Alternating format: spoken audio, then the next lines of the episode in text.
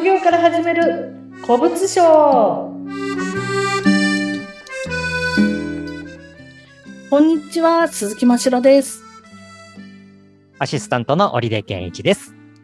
さて鈴木さん古物商の、はい、許可を取るっていうことでずっとお話伺ってましたけれども、今日はその許可の取り方っていうんですかね、もうちょっとその許可について詳しく聞きたいんですけれども、教えてください。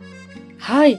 まず、何度もね、警察に行ってしまうと大変なので、はい、何度も行くところでもないですしね。うん、はい、あの、一回で済ませたいです。はい、そうですね。古物商の、あの、許可をね、取得する場合には、まず、警察署のホームページを見てほしいです。ホームページはい、はいあの、検索をまずしてほしいんですが、はい、東京都の場合は、警視庁のページを見ると、あの、わかるんですけれども、例えば、まあ、地方の方とか、何、〇〇県古物商という形で調べれば、うん、あの、必ず申請書類とか必要書類などがダウンロードできるページがそうなんですか出てきます。はい。検索するといいんですね。だから、お住まいの都道府県スペース古物商で検索すると、ヒットする可能性が高くなってきますね。うん、はい。あの、まあ、中にはね、例えばシニアの方などで、どうしてもアナログですよっていう人は、警察署に行けば、一通り紙でもらうことってできるんですね。そうなんですね。はい。うん、ただまあ、それも手間なので、あの、うん、ダウンロードをすることができるので、ぜひ私はダウンロードをしてやったらどうかなっていうふうに思ってます。はい。はい。で、あと、えっと、古物商の許可っていうのは、あの、個人で取る方と、あと、法人で取る方っていうのがいるんですね。はい。はい、で、まあ、例えば副業で始める場合は、個人ね、個人事業主という形になるので、個人で取ってもらえればいいかと思うんですが、はい、あの、まあ、法人にね、あの、例えばもうすごく儲かってきたから、法人でやるよなんていう方も、例えば途中で法人で取り直すなんていう方もいますし、会社で最初からやるっていう方は法人で取得する場合がありますが、まず個人の場合の、あの、まあ、今回ね、副業から始める古物商ということなんで、まず個人のことを詳しく言っていきますね。はい。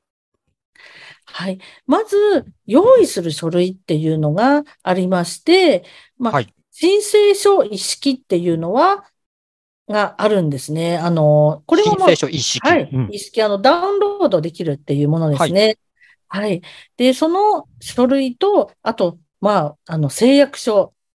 まあ、いわゆる、あの、なんかこう、悪いことはしませんので、誓いますみたいな、なんか、まあ、そうそういうものですね。なるほど。はい。はい、あと、略歴書って言って、これは、はい、あの、自分で、まあ、作るんですが、例えば、例えば私だったら、こう、えっ、ー、と、なんていうのかな、自分が学校出てから、こういう仕事をしてきましたよっていうことで、うん、例えばサロンコンサルタントを13年前からやっていましたよとか、はい、そういったことを書いて、今までやってきた仕事のことなどを、あの、自分で書くんですね。はい。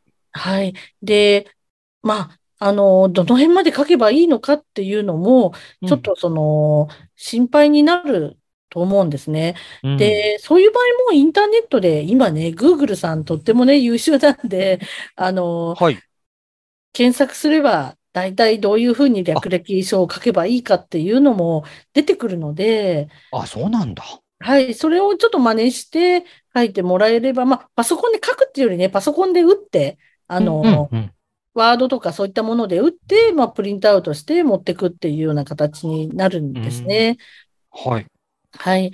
で、あと、まあ、住民票、普通の住民票でいいんですけども、あともう一つね、うん、身分証明書っていうのがあって、はい、で、私、最初、これ、運転免許証だと思ってたんですね。え、違うんですか？そうなんです。私ね、最初これ、身分証明書って書いてあったので、うんうん、免許証のコピーを持ってったんですよ、警察。はい、はい。そしたらもう大笑いされて、あの、これじゃないんだよっていうふうに言われたんです。え、だって身分証明って言ったら免許証のコピーとか保険証のコピーとかって一般的じゃないですか。僕でもそうしますよ。僕も警察に笑われちゃいますよ。あ そうです、そうなんです。でこれっていうのは、まあ、はい区役所とか市役所とかね、そういうところで発行してくれる身分証明書っていうものがあるんですよ。知ってますか？知ってますかで知らないですよね。知らないです。だって僕もだって免許証のコピー持ってっちゃいますもん、そこ。あの、え市役所とか区役所で？はい。で、発行してくれるんですが、ただ、自分の本籍のあるところでだけ発行が可能なんですよ。知らなかった。そうなんだ。はい。私の場合だと、今は東京都内に住んでいるんですが、あはの、本籍は静岡県にあるんですね。い。はい。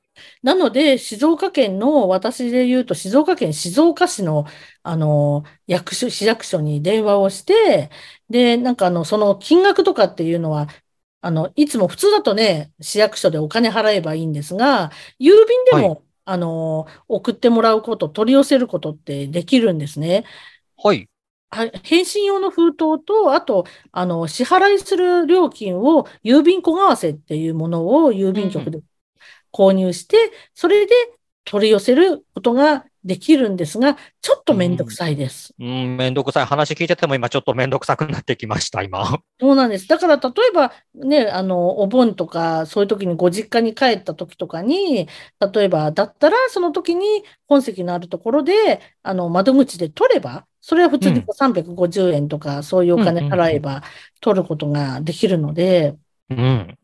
ああ、でもこれ身分証明書についてはちょっと注意が必要ですね。そうなんです。あうんの、これがやっぱりあの、結局東京にいる方って、あの、まあ私も含めて、本籍が意外と東京にないよっていう方がはい。多かったりするので、うん。これでまた一週間とかかかっちゃうと、ちょっとね、あの、あら、そうですね。ねだってこの日に開業したいっていうのが決まってても、それが遅れちゃうと、その分開業も遅れちゃいますもんね。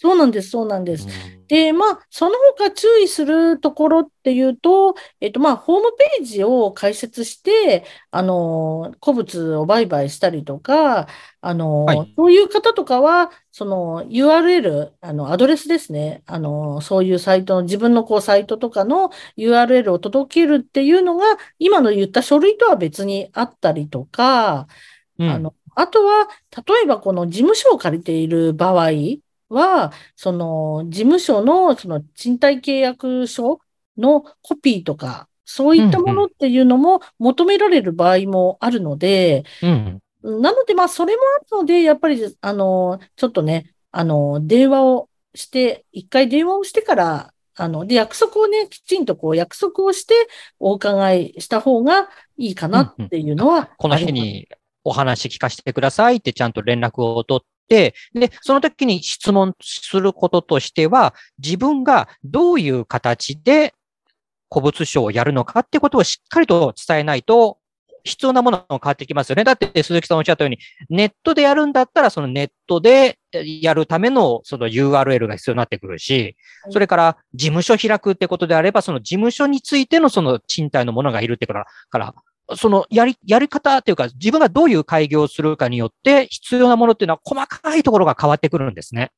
あ、そうですね。なので、ははい。だから、まあ、もしかしたら2回行くことになるかもしれないんですが、うんうんまあ、極力ね、あの、行く回数は少なくするために、あの、あらかじめ電話してお約束して、で、その時にちょっと必要書類を確認してからっていう方が、時間もですね。うん役になるかなと思います。うん。うん。そこはやっぱり念のための確認というかね、なんとなくこう見ていくんじゃなくて、自分がどういうふうに、えー商売していく、どういう形でやるかっていうところをしっかりと確認して、自分でも確認して揃えていった方がいいですね。うんはい。で、あと、まあ、ちょっとだけ付け加えると、法人の場合っていうのは、このはい身分証明書、ね、今出てきた身分証明書っていうのが、あの、役員の数、役員の全員の分っていうのを用意する必要があったりするんですね。はい。うん。なので、ちょっとこの、やっぱ、その全員分を揃えるってなると、ちょっとこう大変になってきたりっていうのがあるので、時間に余裕を持っていた方がいいかなと思います。そうですね。うんはいみんなで、みんなでというか役員の方の揃えなきゃいけないから時間かかりますしね。はい。で、どのくらいの時間がかかるかっていうと、そのあたりも教えてもらっていいですか？はい、大体2ヶ月くらいって思っててもらえば、あの、大体このぐらいの日に出来上がるよっていうのも、警察の方が教えてくださるんですが、うん私はいろんな方の話を聞くと、大体2ヶ月って思ってた方が、あの、いいと思います。じゃあ、2ヶ月くらいかかるなっていうところも、あの、きちんと計画立てて、ちゃんと古物商の許可っていうのを、漏れなく申請書を集めて取っていきたいですね。はい、うん。なるほど。本当にいろんな書類がいるということが分かりました。はい、うん。ありがとうございました。はい、ありがとうございます。